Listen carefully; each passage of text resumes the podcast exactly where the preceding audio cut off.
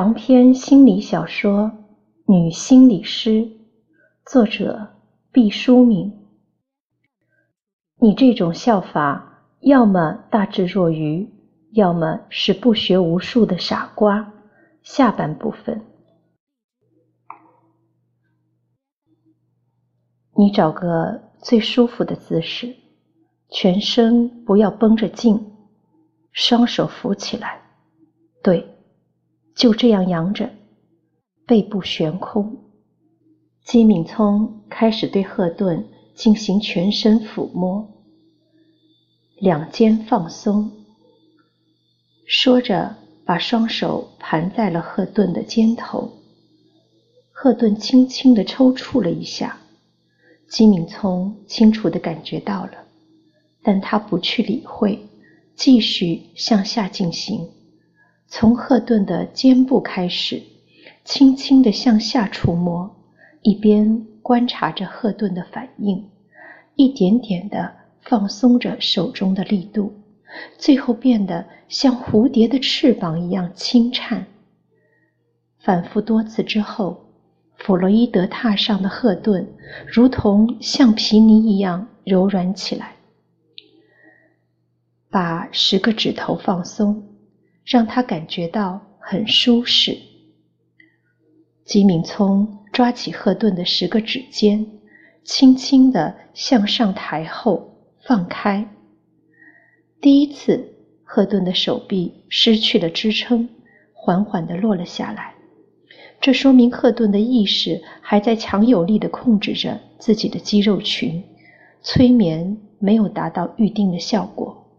吉敏聪不急不躁。缓缓的又开始了新一轮的试探。当他第二次骤然放开赫顿的手臂时，坠落的速度明显快了，但还是仿佛装了环控装置的门页有所延迟。姬敏聪到底是身经百战，毫不气馁，一次又一次地抚摸着赫顿的手臂。好像是当年那个要把铁杵磨成针的老婆婆，不厌其烦地打磨着那块顽铁。终于，当金敏聪第 n 次放开赫顿的手臂时，赫顿的臂膀就像僵尸之手，砰的落下，发出了很大的声响。赫顿已经完全失去了对自己手臂的控制力量。好像一根任人挥舞的三节棒。吉明聪转而用手轻轻地接触赫顿的膝部，说：“你把两个膝盖骨放松，让它们好像漂浮起来。”这样一遍又一遍的重复之后，赫顿终于觉得自己的两腿如太空人的行走，失去了重心。和方向感，请你盯住这个火焰，随着它闪烁，你用力吸气。好，你的肺已经被胀满了，好像风帆。停住你的呼吸，尽你所能呼出你肺里所有的空气，让它变成一个。空空如也的憋袋子，对，很好。用力呼气，把所有的气体都呼出去。你觉得自己也漂浮了起来。现在，放松你的右脚，让它们脱离你而去。放松你的左脚。让他们脱离你而去，放松你的左手，让他们脱离你而去，放松你的右手，让他们脱离你而去，放松，放松。现在你已经无所牵挂。你变得像一团雾，像一丛棉花，像天鹅的羽毛飞升。点着的蜡烛就是催眠板，在对赫顿的催眠中，遇到了强大的阻抗。赫顿甚至连眼睛都不肯闭上，害怕一闭眼就会被淹没在无边的黑暗和寒冷之中。吉明聪借机用忍，催眠就像钟乳石一样，极缓极慢地点滴着。到底发生了什么？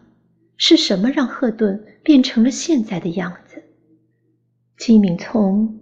在暗夜中对自己一笑，他想到了一个办法，一个在别人看来肯定是卑鄙的办法，明知是勉强，却必须要坚持。当赫顿再一次来访的时候，金敏聪对他说：“想把自己搞清楚吗？”赫顿毫不迟疑地说：“是。”我一次又一次的打扰您，图的就是清楚。我要干这行，必须把自己弄明白。我希望自己通体透明，如太湖银鱼，无骨无肉无经络。我可以帮你。您已经帮我了，可是我不争气，我不想不争气，但是没法子，太顽固，顽固的那一部分。是我又不是我，我管不了他。我还可以继续帮你，我还有最后一个法子。赫顿如同溺水之人看到一根鹅毛，喜不自禁地说：“那我愿意试一试。这个疗法，你可能要做出牺牲。”金敏聪斟酌着语句。语调放缓，给赫顿以充分考虑的时间。我是穷人家的孩子，能吃苦，我不怕。这跟穷不穷没多少关系。我需要的是你携身携带的一样东西。我我随身没带什么东西能够担当此项重任啊。有。那是什么？你听好了，不要吓得惊叫起来。这个疗法很特别，经过这么长时间的相互交流，我想你能明白我的真实意思。金明聪面容严肃，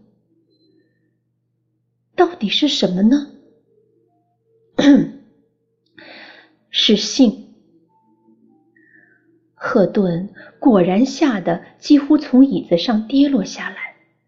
对于一个心理师来说，性并不是什么不可言说的话题。让他惊奇的是姬敏聪的镇定自若。他轻轻地重复着：“性。”是的，以我的推理判断，我想你一定是在性的交往当中出现了某种问题。这究竟是一个什么问题？我不得而知。但是，我希望能通过我的工作能帮到你。还从来没有人分析我对性的态度。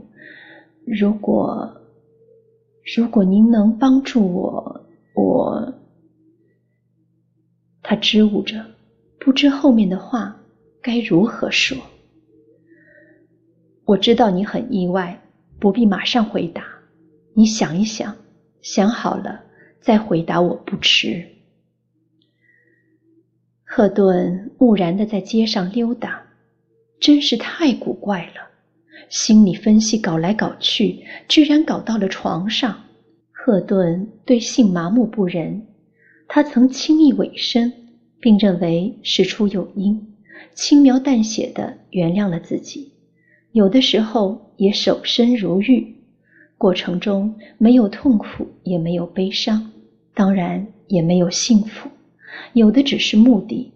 当然了，其中有欲望，这并不等于赫顿人尽可夫，并不等于在赫顿的心怀中就可以放任和轻率。欲望不是属于一个枝叶充沛的年轻女子的生理向往，而是为了人生的奋斗目标。不想，在他以为最洁净的学术领域内，居然涉及到最低级的本能，而且还这样事先出安民告示，大白于天下。做还是不做，这是一个问题。赫顿百思不得其解。她不是贞洁烈女，多睡一次，少睡一次，并不会给她带来实质性的损害。但是，一想到姬敏聪道貌岸然的白发，一想到自己对他一往情深的尊重和爱戴，包括那双长着老人般的手背，赫顿就涌起生理上的剧烈排斥。科学是赫顿心中最后的一块净土，如今这净土也要燃尘。当赫顿漫无目的地停下脚步的时候，才发现到了钱开义的楼下。他摁响他家的门铃，钱开义睡眼惺忪地走过来开门，一看是赫顿，明显的吃了一惊。他的眼睛和体态都顽强地表示着拒绝。有什么事吗？是的，有事，有一件很重要的事，我拿不定主意，很想听听你的意见。赫顿虽然感到了钱开义的吃惊和隔绝，但他无处可去，只有坚持会面。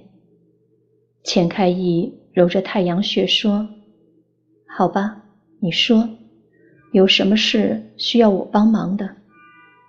赫顿把金敏聪将要采取的治疗方案向钱开义摊开。刚开始他还有点不好意思，但很快就被自己的焦灼所战胜，一五一十的转述姬敏聪的说辞。钱开义第一个反应是：这个老淫棍，这不是打着学术的旗号霸占良家妇女吗？人就是怪，本来赫顿也时不时的涌出这样的看法，可一旦钱开义挑明，他又为吉敏聪开脱，说：“别把人想的那样坏，督导确实遇到难关。”那我就不评评老人家的人品了，只是有这个必要吗？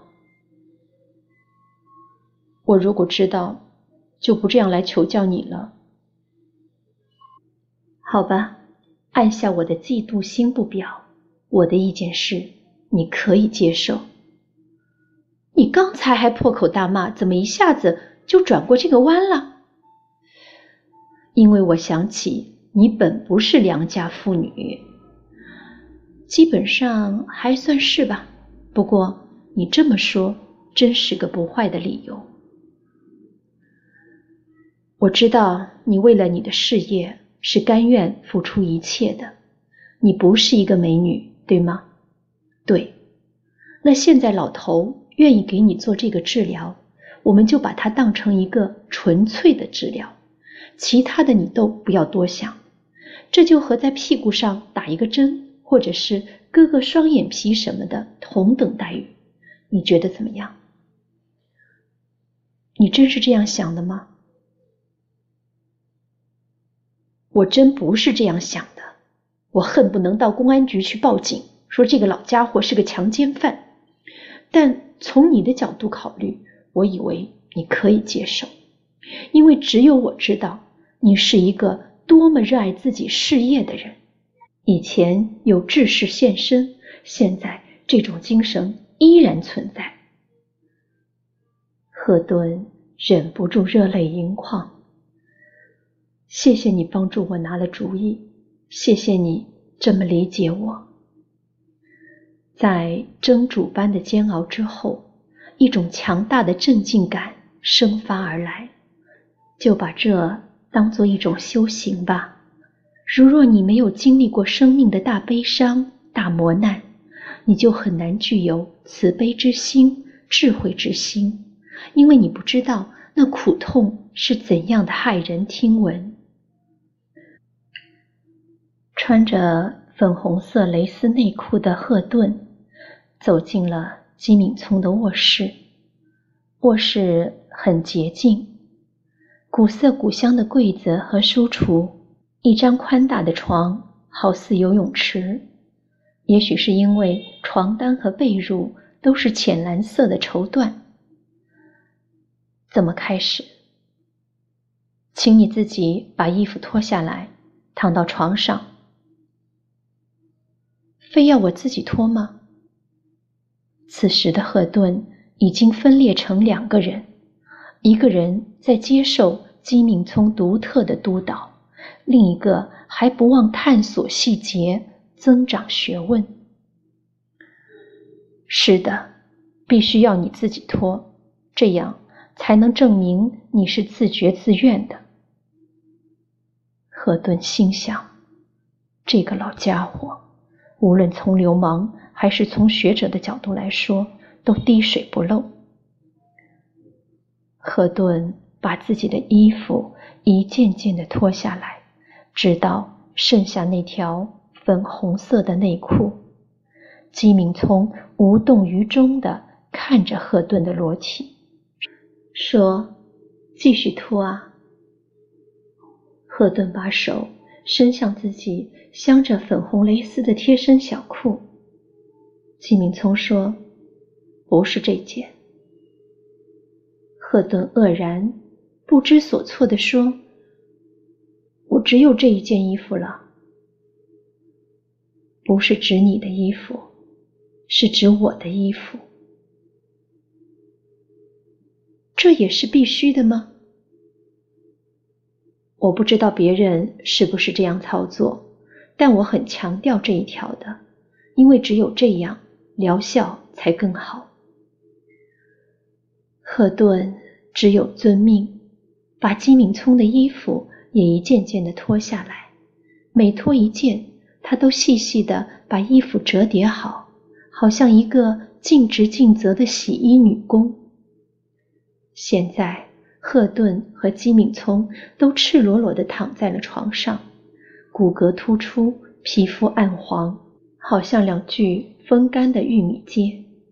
姬敏聪是因为老迈，赫顿是因为瘦弱。赫顿简直有点幸灾乐祸的味道。看这种毫无情趣的景象，他真不知道姬敏聪下一步该如何掩饰下去。姬敏聪轻车熟路，把窗帘拉上，房间里顷刻之间变得幽暗。姬敏聪又把蜡烛点着了，这次的蜡烛是悬挂在一个吊篮般的器皿中，他举着它。烛火自下而上，映照着姬敏聪的脸和肌肉松弛的上半身，有一种令人惊骇的古怪在其中。季敏聪开始了催眠前的诱导，他用悬挂的钩子把烛火吊在了半空中，贴近了赫顿的身体。他在赫顿的耳边喃喃地说：“现在。”你不是三十岁了，你是二十九岁，你是二十八岁了，你是二十七岁了。声音有一种平滑的倦怠，好像是一条奶油大河的入海口，看似静止，实则极缓慢的移动。赫顿觉得自己一点点的变小，时光好像真的开始倒流。